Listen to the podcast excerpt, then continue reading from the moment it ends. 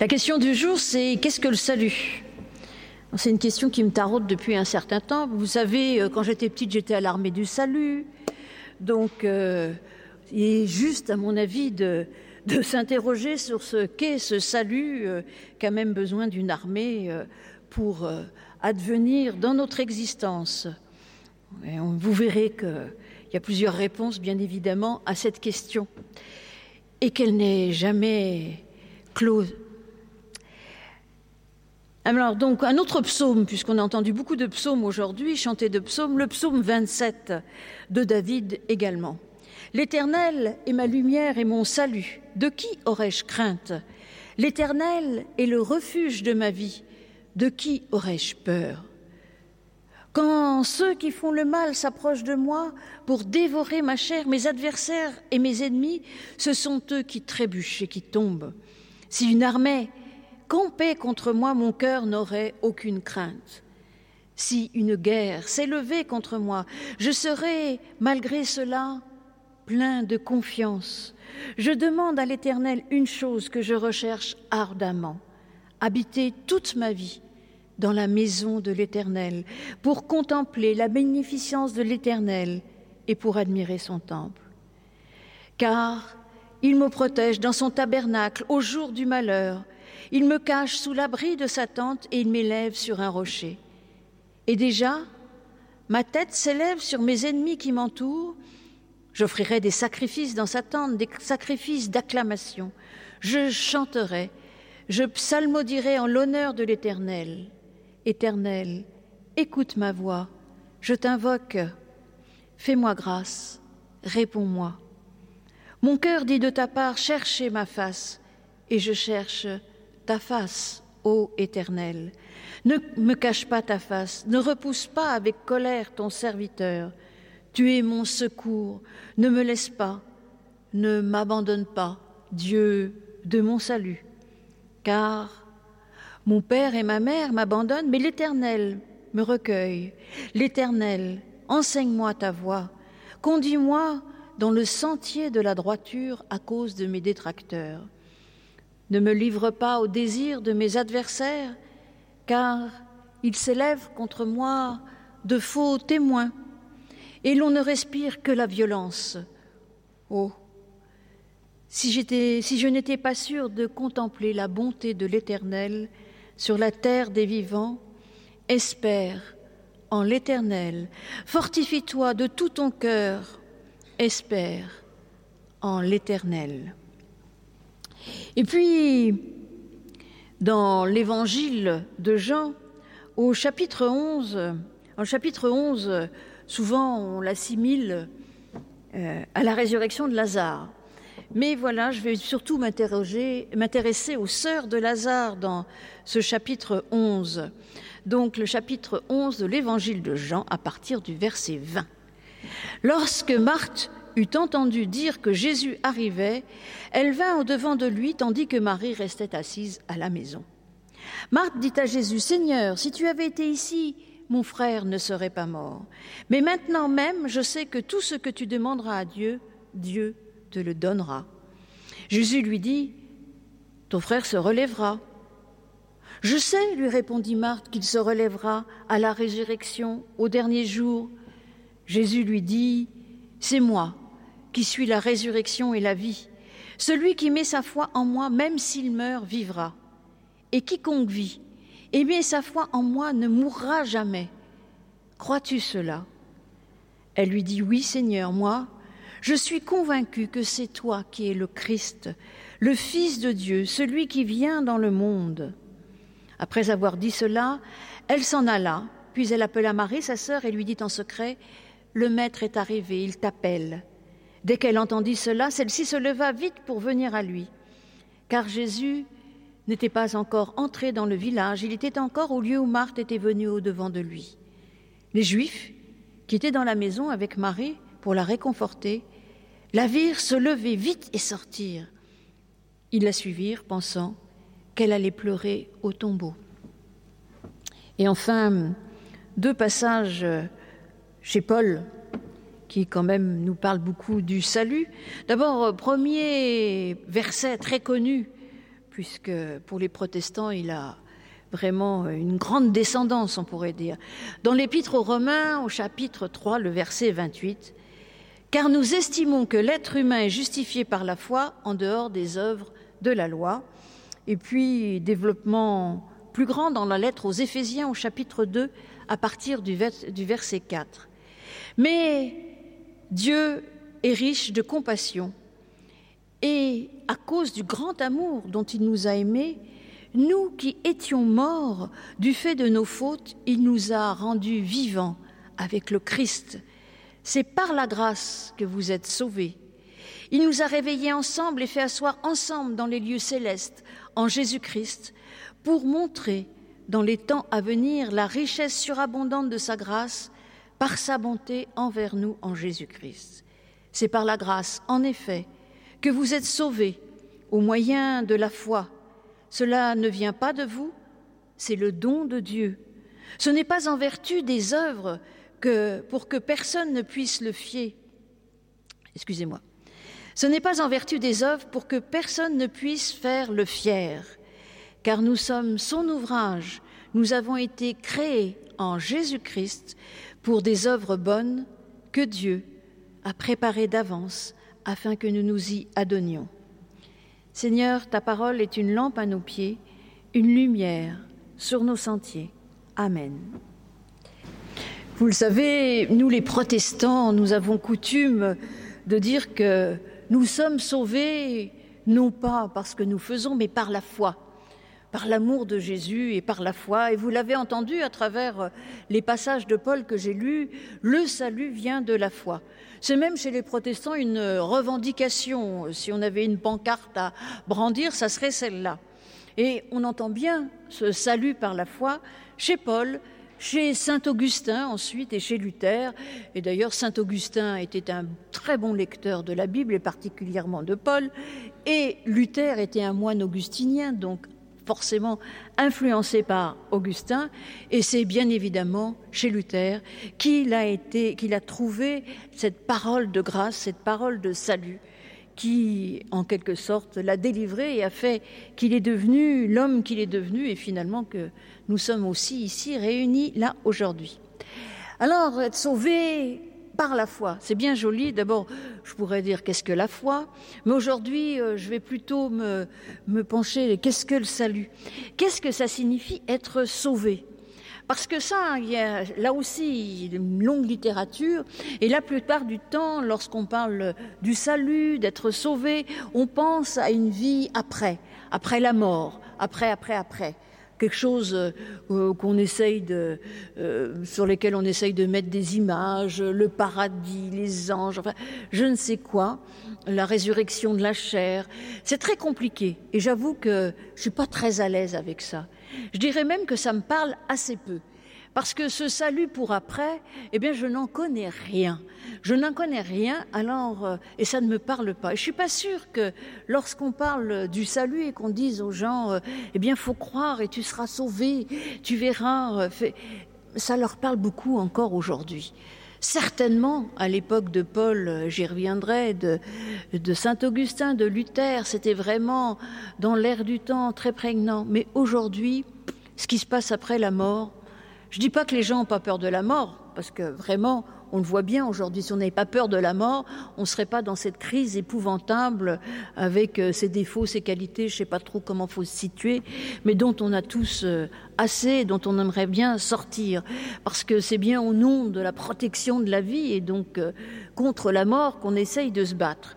À mon avis, le, le combat est assez vain parce qu'il y a bien une chose dont on est certain, plusieurs l'ont dit, a qu'une chose dont on est certain, c'est qu'on va mourir. Tout le reste, euh, eh ben, on ne sait pas trop ce qui va se passer. Donc, euh, mais en tout cas, ce qui me gêne le plus dans cette vision d'un salut qui serait juste pour après, ce qui me gêne le plus, en fait, c'est qu'en fait, on l'a tellement utilisé en disant, écoutez, ici, vous souffrez. À la limite, on dit même, il faut que vous souffriez pour être sauvé, que ça sert quand même à asseoir toutes les dictatures, qu'elles soient euh, spirituelles, terrestres, peu importe. Mais en tout cas, c'est vraiment un discours que j'ai du mal à entendre. Et ce salut pour après, finalement, il m'intéresse pas trop. Mais pour savoir ce que c'est que vraiment le salut, et de manière biblique, vous avez entendu, j'ai fait appel à plusieurs textes, dont ce merveilleux psaume 27, je voudrais quand même faire un petit parcours pour voir dans quel contexte, eh bien, à la fois Paul, Saint Augustin et Luther entendent cette notion de salut. Pour Paul, déjà, vous l'avez entendu, dans la lettre aux Romains, dans le verset que je vous ai dit, il ne parle pas de salut, il parle de justification, être juste. Qu'est-ce qui fait que nous sommes justes aux yeux de Dieu? Comme si le salut était en lien avec la justification, puisque dans la lettre aux Éphésiens, il, vient il va bien parler de salut, et même aussi euh, dans la lettre aux Romains. Mais bon, la justification, qu'est-ce qui nous justifie? Alors souvent, euh, on a tendance, et à l'époque de Paul, on essayait de se justifier par ce, que l'on faisait, et encore et encore après, ça a perduré. Mais Paul va comprendre au moment de sa conversion, plutôt de sa révolution, parce qu'à mon avis, c'est bien plus qu'une conversion, ce qui lui arrive dans sa vie, lorsqu'il rencontre le Christ sur le chemin de Damas, il comprend en réalité que toute sa compréhension eh bien, de la justice de Dieu est fausse. En fait, nous sommes justifiés devant Dieu, non pas parce que nous faisons, et du coup il pointe la loi, et la loi de son époque, c'est-à-dire les rites, alors c'est à la fois très compliqué, mais ça peut presque être simple. C'est-à-dire que si vous respectez tous les rites, eh bien peut-être que vous aurez tout fait parfaitement. Mais ça ne suffit pas, comme le dit Paul. Ça ne suffira jamais. Parce que la loi est bien au-delà. Parce que la vraie loi, et il le rappelle, c'est aimer son prochain. C'est ce qu'il dit dans la lettre aux Galates. Il dit il n'y a qu'une seule chose, c'est aimer son prochain.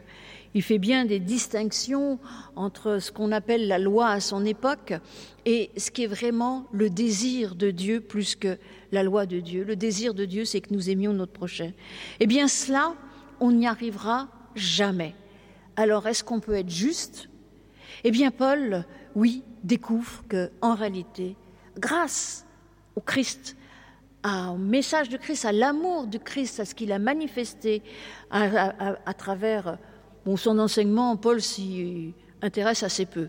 Probablement parce qu'il sait que son enseignement est, largement partagé à l'époque où il est. Mais à travers la mort et la résurrection du Christ, eh bien, on peut découvrir tout l'amour de Dieu pour nous. Et il trouve en effet que aucune loi, aucune œuvre, aucun acte ne peut nous justifier. Alors ça peut paraître parfois un peu pesant de se dire que finalement, on n'est pas si bon que ça. Tout ce que pointe Paul, c'est le fait c'est que nous sommes finis. Alors bien sûr, il y a la finitude dans le temps, mais il y a aussi la finitude dans nos actes, dans ce que nous faisons. Et d'ailleurs, on n'est pas forcément mauvais parce que lorsque Paul énonce, toujours dans la lettre aux Romains, au chapitre 7, je crois, je ne fais pas ce que je veux, mais je pratique le mal que je ne veux pas. Si je fais ce que moi je ne veux pas, ce n'est plus moi qui le produis, c'est le péché qui habite en moi. Et puis un peu plus loin, il va dire Misérable que je suis, qui me délivrera de ce corps de mort?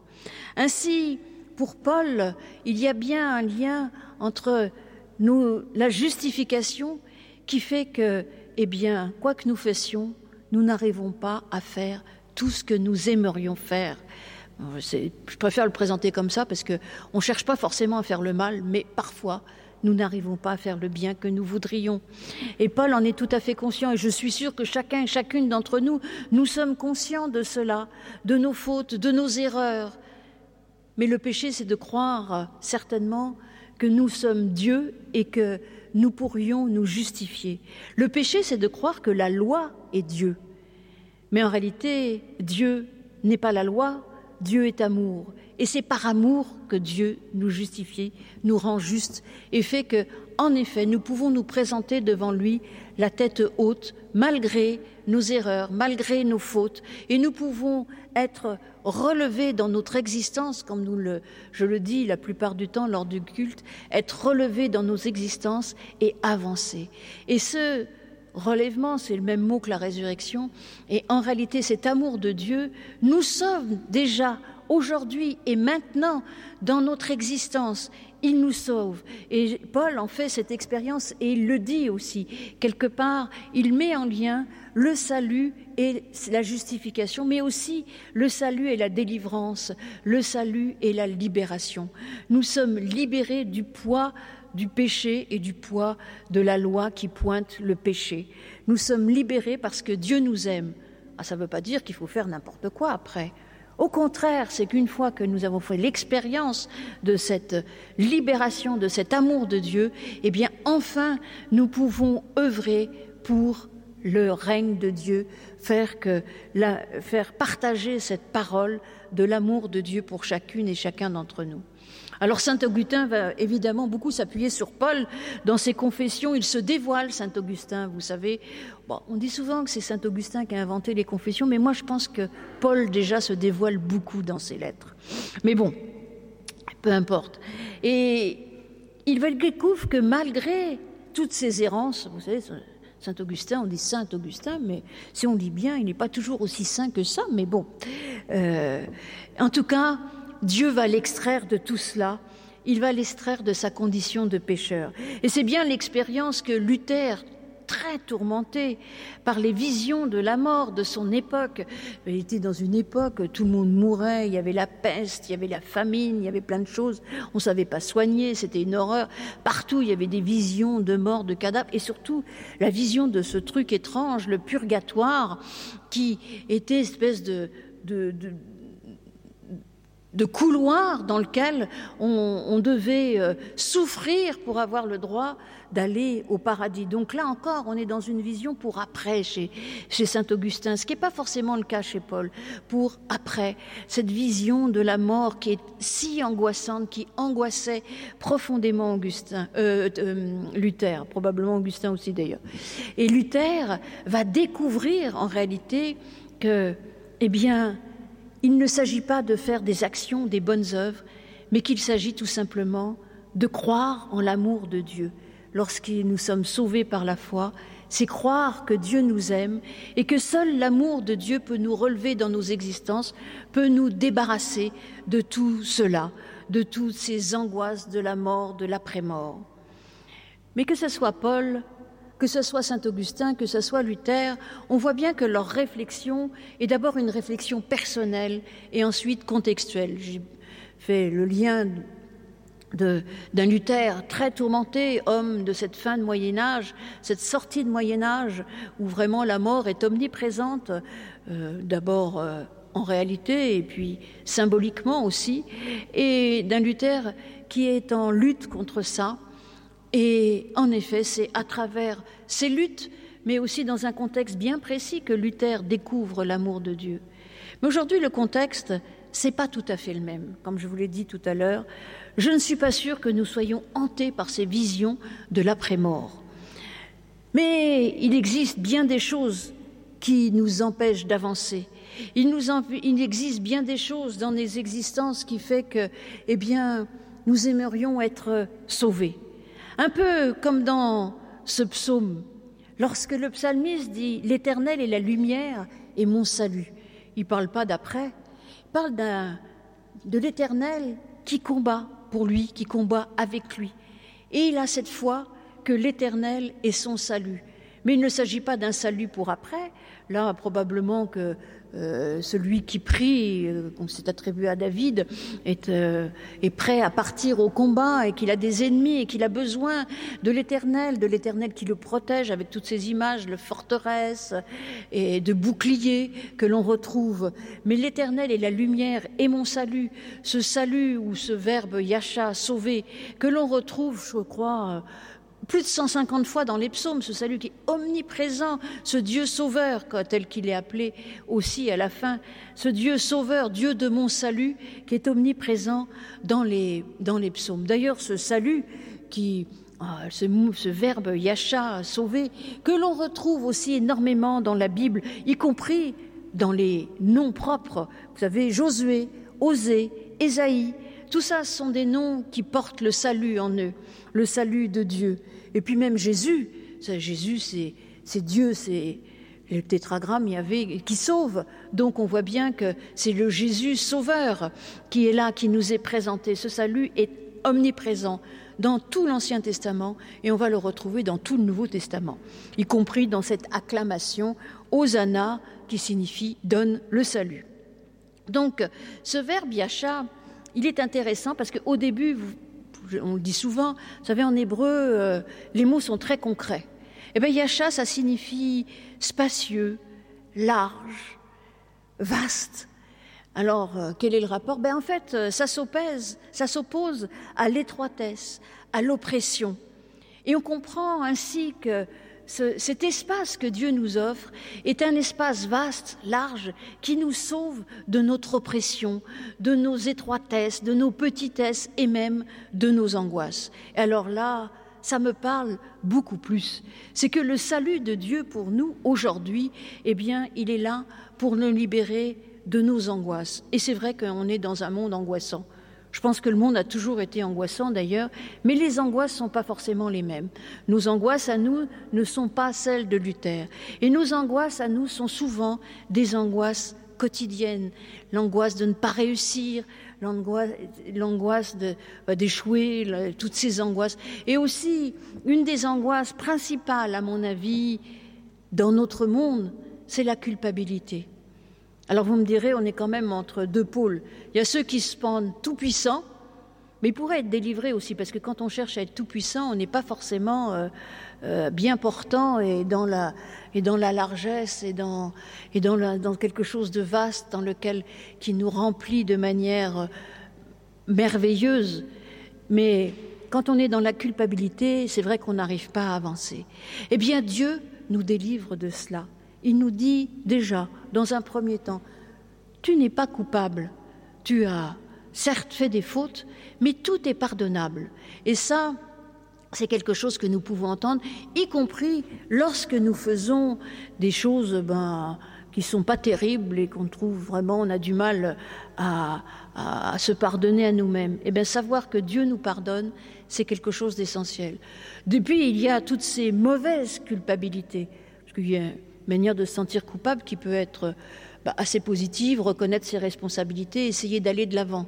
Mais il y a toutes ces mauvaises culpabilités qui nous sont euh, imposées par, euh, par la société et qui nous sont aussi, aujourd'hui, on le voit bien, le problème des victimes qui se sentent coupables.